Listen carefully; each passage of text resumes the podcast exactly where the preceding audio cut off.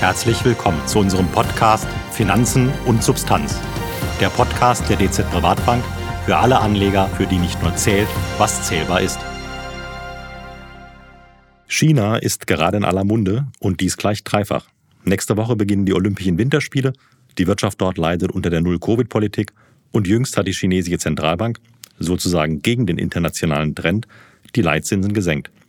Wie wird es mit der zweitgrößten Volkswirtschaft der Welt weitergehen? Kommt langsam die Zeit für Investitionen in China oder heißt es nach wie vor Finger weg von chinesischen Aktien? Die Antworten auf diese Fragen geben Ihnen Professor Dr. Michler, der Leiter unseres Portfolio-Managements, und Askan Iredi, der Leiter unseres Kompetenzzenters Aktien. Guten Tag, Herr Professor Michler. Ja, guten Tag zum Jahresauftakt, ähm, auch äh, in die Runde unserer Zuhörerinnen und Zuhörer. Und herzlich willkommen in unserer Runde Askan Iredi. Wunderschönen guten Tag. Ich freue mich auf unsere Unterhaltung zu diesem wichtigen Thema. Ja, vielen Dank. Ich habe es gerade in der Anmoderation gesagt, die chinesische Zentralbank hat die Zinsen jüngst gesenkt. Am Freitag kam es an der Wall Street nochmals zu kräftigen Kursverlusten. Dies hauptsächlich begründet über den vorgezeichneten Weg der US-Notenbank. Die Fed will ja in diesem Jahr mehrfach die Zinsen erhöhen. Herr Iredi, begründet dies den Rückgang der letzten Tage oder welche Punkte wurden auf dem Parkett noch diskutiert? Tatsächlich war der Zinsdruck, der jetzt entsteht und aufgebaut wird von der Fed, das vorherrschende Problem für die Märkte, insbesondere in den USA, wo viele Unternehmen ja aus dem Technologiebereich auch gerade von den niedrigen Zinsen die letzten Jahre partizipieren konnten. Es ist jetzt der Druck besonders groß und hier war auch der größte, die größte Abgabe zu verzeichnen. Die Nasdaq, der Index in den USA für Technologietitel vornehmlich, hat besonders stark gelitten und das ist eben eine klare Folge der angekündigten angekündigten Zinsschritte. Mal sehen, ob sich das die nächsten Tage wieder beruhigen kann, denn letztlich geht es ja darum, dass man erstmal der Inflation etwas entgegensetzt und natürlich eigentlich die Wirtschaft nicht abwürgen möchte. Das ist ein Spagat, den die Notenbanken allerdings die nächsten Monate erst hinbekommen müssen. Vielen Dank. Herr Bauser-Michler, geht die DZ Privatbank nun von einem schlechten Jahr für Aktionäre aus ähm, oder ist es erstmal nur eine kurzfristige Sicht? Wie sieht unsere mittelfristige bis längerfristige Sicht aus? Also wir sind eigentlich noch äh, konstruktiv für die Aktienmärkte in diesem Jahr. Askan Iredi hat ja gerade die wesentlichen Punkte angesprochen. Wir haben eine gewisse Unsicherheit was die Persistenz der äh, Inflationsrate angeht. Wir haben aber viele negative Nachrichten jetzt schon drin. Äh, das Thema Zinserhöhung ist ja gerade angesprochen worden. Hier wird durchaus diskutiert, ob wir drei, vier, möglicherweise sogar fünf Zinserhöhungen bekommen.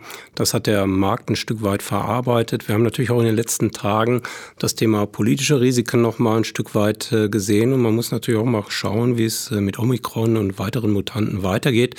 Aber insgesamt sind wir da eigentlich positiv gestimmt und äh, wir gehen eigentlich davon aus, äh, dass wir im Laufe des Jahres auch gewisse ähm, Aufholeffekte sehen.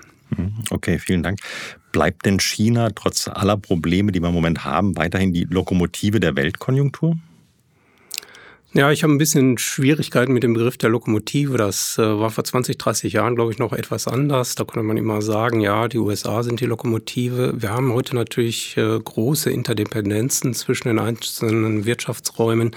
China ist ja nicht mehr nur die Werkbank äh, dieser Welt, sondern äh, China ähm, verbraucht natürlich auch im großen Maße. Das sehen wir ja zum Beispiel bei der deutschen Automobilindustrie. Nichtsdestotrotz, äh, ein Stück weit ist das so. Das heißt also, die Wachstumsraten oder die prognostizierten Wachstumsraten für China liegen so ein bis anderthalb Prozentpunkte über dem, was wir für die Industrieländer haben. Also die Prognosen gehen so von fünf bis 5,5 Prozent aus. Äh, in Europa, in den USA gehen wir eigentlich davon aus, dass sich das irgendwo zwischen dreieinhalb und vier Prozent bewegt. Also das ist schon ein Stück weit äh, mehr, was wir haben. Und China, das muss man auch deutlich sagen, die OECD hat gerade wieder eine neue Projektion gemacht. Die befinden sich eigentlich auf dem alten Wachstumspfad, also auf dem Pfad, wo sie äh, unterwegs waren äh, vor der Pandemie. Also von daher, das sieht eigentlich ganz ordentlich aus äh, und von daher kann man schon irgendwo sagen, ja, das ist ein Stück weit die Lokomotive. Mhm. Also durchaus ganz gute Zahlen. Könnte es dennoch aufgrund der eingangs angesprochenen Null-Covid-Politik zu negativen Überraschungen kommen? Ja, ausgeschlossen ist das natürlich nicht. Nichtsdestotrotz haben wir natürlich äh, so etwas schon in unsere Strategien äh, eingebaut. Das heißt also, das ist in den Prognosen ein Stück weit drin. Wir gehen eigentlich eher von positiven Überraschungen aus. Äh, Im British Medical Journal sind im Dezember eine Reihe von Artikeln von chinesischen Offiziellen, also aus dem Gesundheitssektor und von äh, Top-Epidemiologen äh, gekommen. Und äh, ja, man hat das Gefühl, dass diese Null-Toleranz-Politik, die wir in China ja gegenwärtig gegenüber Corona sehen, dass es eine temporäre Strategie ist. Das heißt also, diese Offiziellen haben angedeutet, man will einfach nur den Impfstatus hochfahren. Das heißt also, man möchte, dass die Bevölkerung weitgehend geimpft ist. Deshalb gehen wir auch davon aus, dass diese Null-Covid-Strategie äh, wirklich äh, nur noch die nächsten Wochen wahrscheinlich gültig ist sehr interessante äh, News von dieser Studie, die Sie gerade zitiert haben. Eine kurze Zwischenfrage zur Impfquote. Ähm, ich weiß, wir haben eine Impfquote von knapp über 70 Prozent bei vollständig geimpften Personen. Wie sieht das in China aus? Ähm, also es gibt äh, eine wunderschöne Quelle, ähm, äh, wo im Prinzip äh, die Daten weltweit aufbereitet werden. Und China hat gegenwärtig, das heißt am 21. Januar, eine Impfquote von 84,8 Prozent.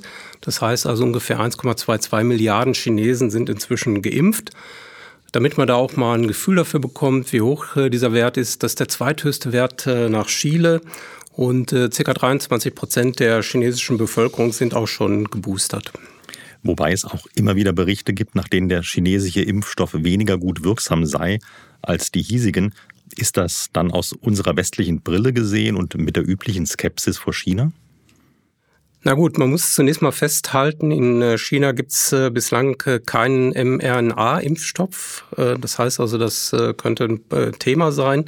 Dennoch, die Studien weisen eigentlich darauf hin, dass der Impfstoff sehr gut wirksam ist. Das gilt auch für die Omikron-Variante, die ja bislang in China noch nicht so sehr verbreitet ist. Wir haben aber eine Reihe von Ländern, wo der chinesische Impfstoff hingeliefert wird.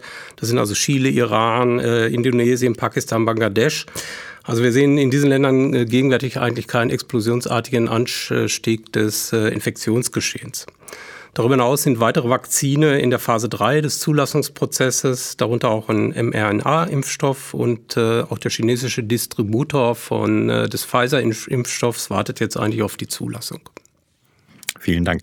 Nichtsdestotrotz war der chinesische Aktienmarkt im letzten Jahr einer der schlechtesten Märkte und ist alles andere als gut ins neue Jahr gestartet. Herr Iredi, Woran lag es, dass die internationalen Investoren China gemieden haben? Ja, dazu müssen wir noch mal einen Schritt zurückgehen, weil den ersten Teil der Pandemie, das Jahr 2020, das hat China sehr gut hinbekommen. Deutlich besser war der Markt als auch insbesondere der Konjunkturverlauf in China.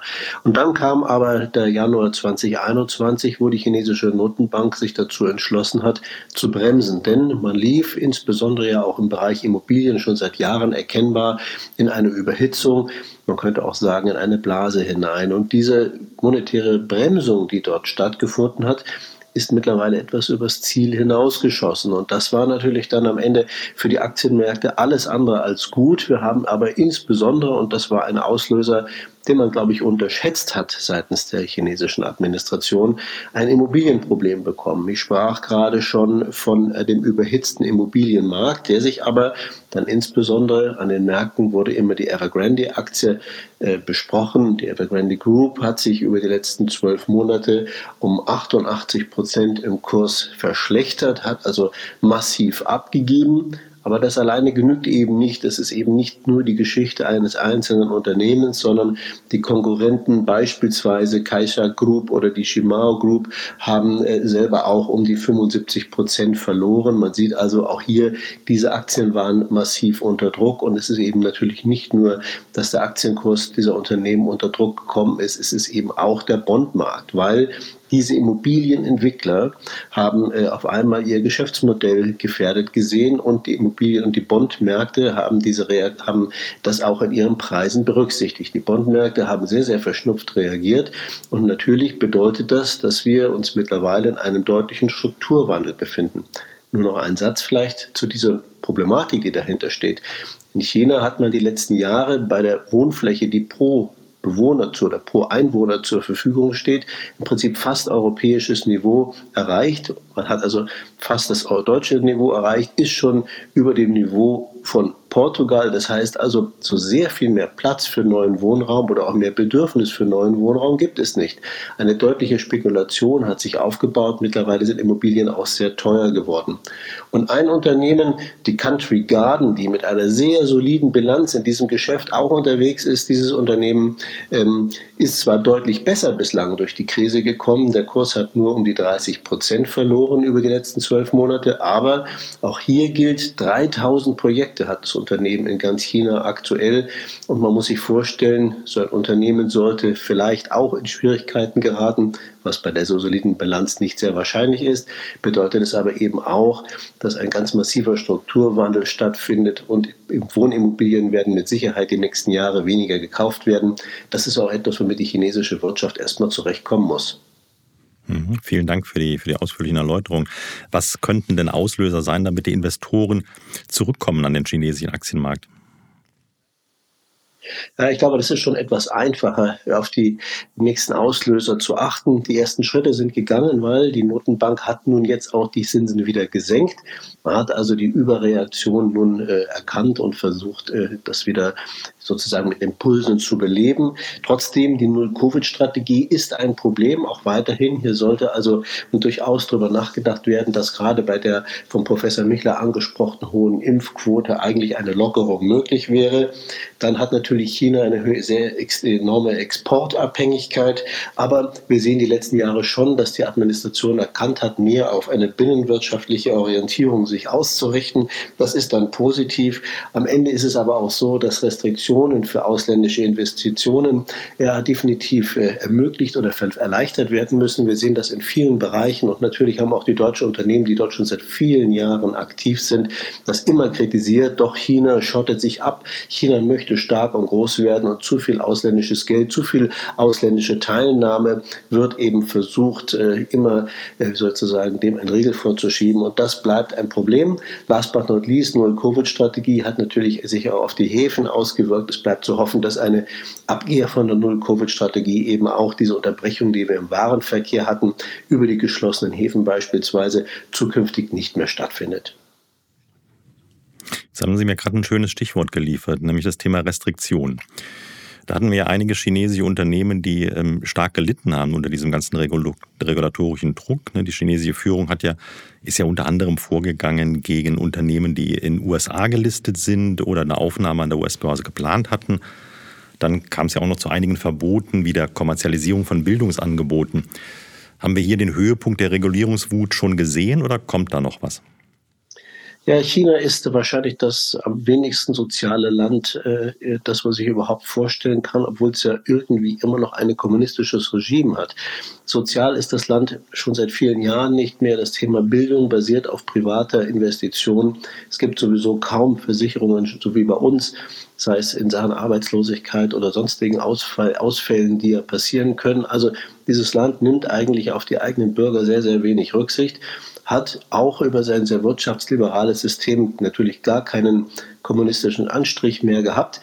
Aber jetzt, wo man eben erkennt, dass da und dort viele Entwicklungen zu erkennen, also, also zu, zu bemerken waren, wie beispielsweise eben im Immobilienmarkt oder auch bei der sehr großen Stärke der Technologiekonzerne wie eben ähm, Alibaba oder Tencent, da hat man einen massiven Riegel vorgeschrieben und diese Regulatorik ist natürlich das Gegenteil eines liberalen Wirtschaftsgeflechts. Deswegen glaube ich, ist es ähm, aktuell schon so, dass man erkennt, dass zu viel Eingriff am Ende auch wieder schadet und wenn man die Wirtschaft nicht abwürgen möchte, muss man gucken, hier einen Mittelweg zu finden. Aber man tut sich schwer eben, äh, weil eben doch die Regulatorik und vor allem der Machtanspruch immer das ist, was als an erster Stelle steht. Hier geht es natürlich um den Machterhalt in Beijing und das ist, glaube ich, das Wesentliche, worauf man auch zukünftig achten muss. Ähm, ich glaube, die auch militärstrategische Ausrichtung Chinas wirkt am Ende letztlich auch negativ für die Entwicklung des gesamten Landes, weil eben auch das Ausland diese Entwicklung immer sehr, sehr kritisch begleiten wird. So viel mal zu den, zu den Risiken. Ich würde gerne mal auf die andere Seite schwenken, nämlich auch mich den, den Chancen zuwenden. Die chinesische Notenbank, ich habe es ja gerade gesagt, hat einen Leitzins vor ein paar Tagen gesenkt. Hier dürfte die Regierung die Fäden ziehen und sicherlich auch den Plan haben, die Wirtschaft zu fördern. Oder sehen Sie das anders, Herr Professor Michler? Nein, das sehe ich äh, genauso. Also äh, Askan Redi hat das ja gerade schon angedeutet. Die Null-Covid-Strategie der äh, chinesischen Regierung hat natürlich in den letzten Monaten stark belastet. Ähm, äh, wir hatten aber auch gerade schon erläutert, wir gehen davon aus, dass äh, das ein Stück weit ähm, äh, auch verschwinden wird.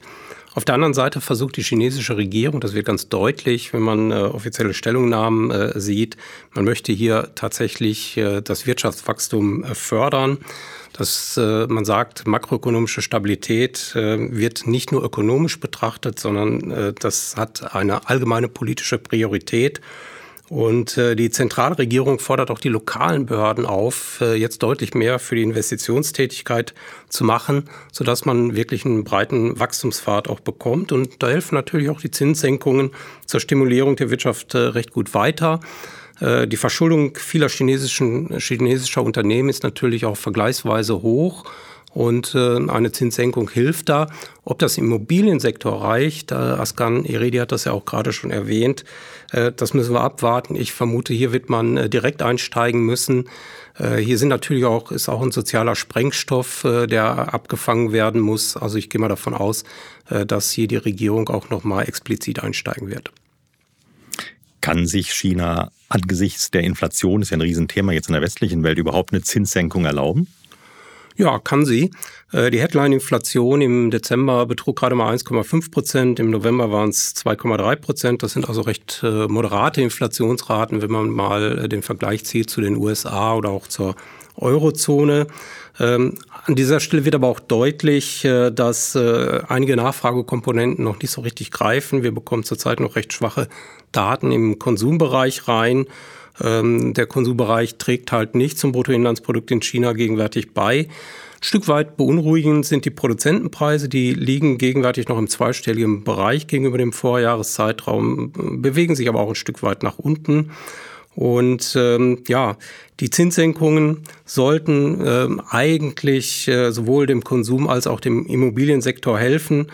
Also von daher gehe ich davon aus, ähm, äh, dass äh, hier die Notenbank auch noch mal ein bisschen was machen kann äh, auf der geldpolitischen Seite. Die Geldmengenaggregate sind äh, auch in der normalen Range. Die äh, Geldmenge M1 beträgt ca. 3,5 Prozent, M2 ca. 9 Prozent. Also das ist alles äh, in einem äh, normalen Fahrwasser und das Kreditangebot dürfte sich auch in den kommenden Monaten weiter festigen, was wiederum die Konjunktur auch ein Stück weit beleben wird. Wenn wir jetzt gerade bei, bei Inflation sind, Zinsen, Leitzinsen der, der Notenbanken, da sind wir ja relativ schnell immer auch auf dem Devisenmarkt dann, dann unterwegs, weil die auch sehr oft Richtung Zinsen, Zinsdifferenzen schauen. Jetzt war im vorigen Jahr die chinesische Währung sehr fest. Ähm, gegenüber dem Dollar ähm, hat sie deutlich aufgewertet, während der Euro ja zum Dollar gefallen ist. Wird sich die Stärke des chinesischen Renminbis aus dem letzten Jahr weiter fortsetzen oder könnten die Zinssenkungen hier belastend wirken? Naja, wir werden einige unterstützende Fundamentaldaten auch in 2022 sehen. Äh, das heißt, wir gehen davon aus, dass wir auch solide Leistungsbilanzüberschüsse in 2022 sehen. Das stärkt natürlich äh, quasi den Yuan. Äh, wir gehen auch davon aus, dass wir Portfolio-Mittelzuflüsse bekommen. Also von daher ein Stück weit sind wir konstruktiv für eine kurzfristige Stärke der chinesischen Währung. Haupthindernis wird natürlich sein, wie reagiert die chinesische Zentralbank bzw. die chinesische Regier äh, Regierung auf äh, eine Stärke äh, des Yuan. Äh, hier könnte man sich durchaus vorstellen, dass man auch äh, an den internationalen Devisenmärkten intervenieren wird. Das führt natürlich auch wiederum zu Stress mit den Haupthandelspartnern. Vielen Dank. Also hängt so ein bisschen auch an den, äh, wiederum an der Regierung der Notenbank dran, die halt diese Stärke ja. gar nicht wollen. Ne? Genau. Okay, ähm, vielen Dank. Nochmal so anderer Blick auf das Thema Zinssenkung. Wir haben sie jetzt eher von der Wirtschaft aufgegriffen. Wo hilft's, wo hilft's weniger? Äh, Zinssenkungen helfen aber nicht nur der Wirtschaft, sondern ähm, die Börsianer freuen sich ja immer über Zinssenkungen. Herr Iredi, könnte das nun ein Wendepunkt für die chinesischen Aktien sein? Den gewissen Nachholbedarf scheint es ja zu geben. Ja, den gibt es. Ich glaube, es ist zumindest ein Zeitpunkt für Optimisten Denn das, was wir jetzt sehen, ist ein erstes Pflänzlein. Das erste Pflänzlein könnte größer werden. Allerdings äh, gibt es eben noch auch viele sehr dem entgegenstehende Signale. Und so gesehen befinden wir uns, wenn dann auch an einem sehr frühen Punkt. Es war dann eine sehr kurze Phase der äh, monetären Gegenbewegung. Das hatten wir aber auch in den USA ja schon. Wirklich Zinserhöhungen lassen sich äh, eben gar nicht mehr durchsetzen. Das ist ja ein globaler Trend.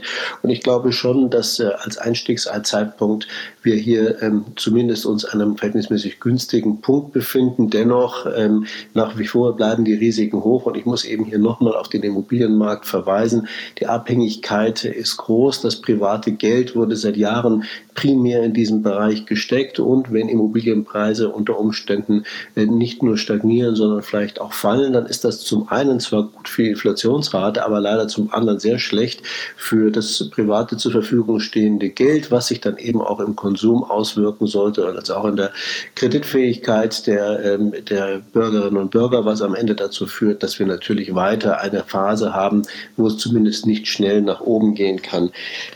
Ja, Zinssenkungen sind also weiter treiben. Ich glaube trotzdem, wir haben einen ganz guten Zeitpunkt. Asien insgesamt bleibt eben doch auch Motor und China ist es auch. Gucken wir drauf, wie es weitergeht. Also höre ich jetzt hier raus, dass der Wendepunkt noch nicht gekommen ist, richtig? Der Wendepunkt könnte bald kommen. Zinssenkungen sind eine günstige Voraussetzung, aber äh, wir werden eben beobachten müssen, dass China auch sich öffnet, mindestens mal äh, bei der Covid-Strategie, denn die war ja auch immer wieder ein Problem an vielen einzelnen Stellen. Also sprich, unsere Anleger müssen es auf dem Radar haben, aber im Moment konkret noch ein bisschen zu früh für wirklich deutlich einzusteigen. Ne? Genau, ja. Okay, super. Vielen, vielen Dank.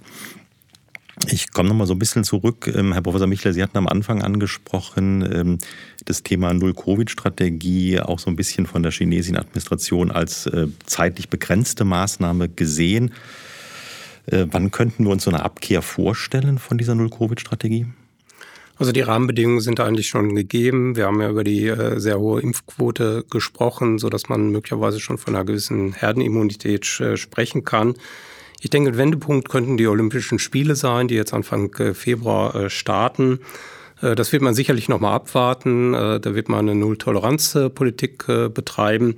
Wenn die Olympischen Spiele durch sind, kann ich mir durchaus vorstellen, wenn die, das Infektionsgeschehen überschaubar bleibt, dass dann relativ zügig auch Lockerungen kommen und das natürlich dann auch die Konjunktur in China beleben wird.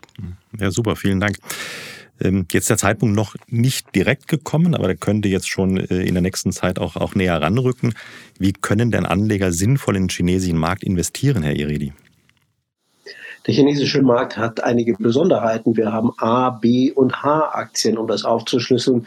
Zwei Worte zu den A- und B-Aktien, die sind eigentlich ungeeignet. Denn sie sind A für die Inländer, also für Chinesen, und B zwar für Ausländer, aber eben auch nur für Ausländer.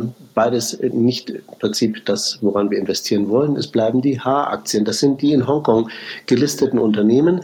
Hongkong ist einer der besten Börsenplätze weltweit. Man hat sehr hohe Regularien für Zulassung äh, der Unternehmen. Man hat also dort einen ganz hohen Anspruch an Transparenz der Unternehmen, was dazu führt, dass die Unternehmen sich auch wirklich sehr strecken müssen, um dort den ganzen Voraussetzungen Genüge zu tun. Das ist gut für Anleger. Also der Börsenplatz Hongkong hat viele Vorteile, aber eben auch viele Aktien, die als A-Aktien nur in China, im Kernland China äh, gelistet sind, sind nicht in Hongkong. Man findet also schwer einen Zugang zu allen Aktien bleibt. Am Ende wie immer der Blick auch auf gerade ETFs und Fonds, die in gewisser Weise dieses Problem zumindest zum Teil lösen können. Okay, vielen Dank, habe ich, hab ich verstanden. Also entsprechende Risikobereitschaft vorausgesetzt. Äh, wenn ein Kunde investieren will in den breiten Markt, macht sicherlich der ETF Sinn. Gäbe es auch eine Möglichkeit oder würde auch ein aktiv gemanagter Fonds Sinn machen?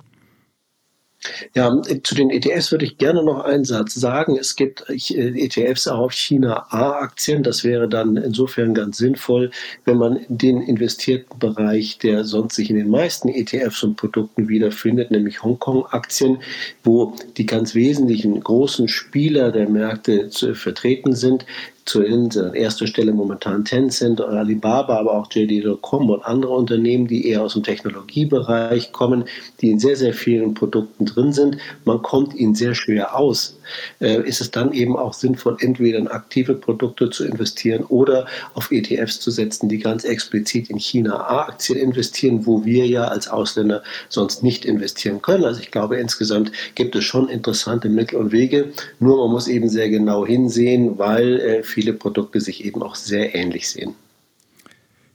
Vielen herzlichen Dank, Herr Iredi. Vielen herzlichen Dank, Herr Professor Michler. Liebe Zuhörer, wir werden auch nach den Olympischen Winterspielen China für Sie im Blick behalten, genauso wie alle anderen Märkte. Folgen Sie uns auf Bielmeyers Welt. Dort finden Sie in vier Wochen auch wieder unseren nächsten Podcast. Finanzen und Substanz. Der Podcast der DZ Privatbank für alle Anleger, für die nicht nur zählt, was zählbar ist.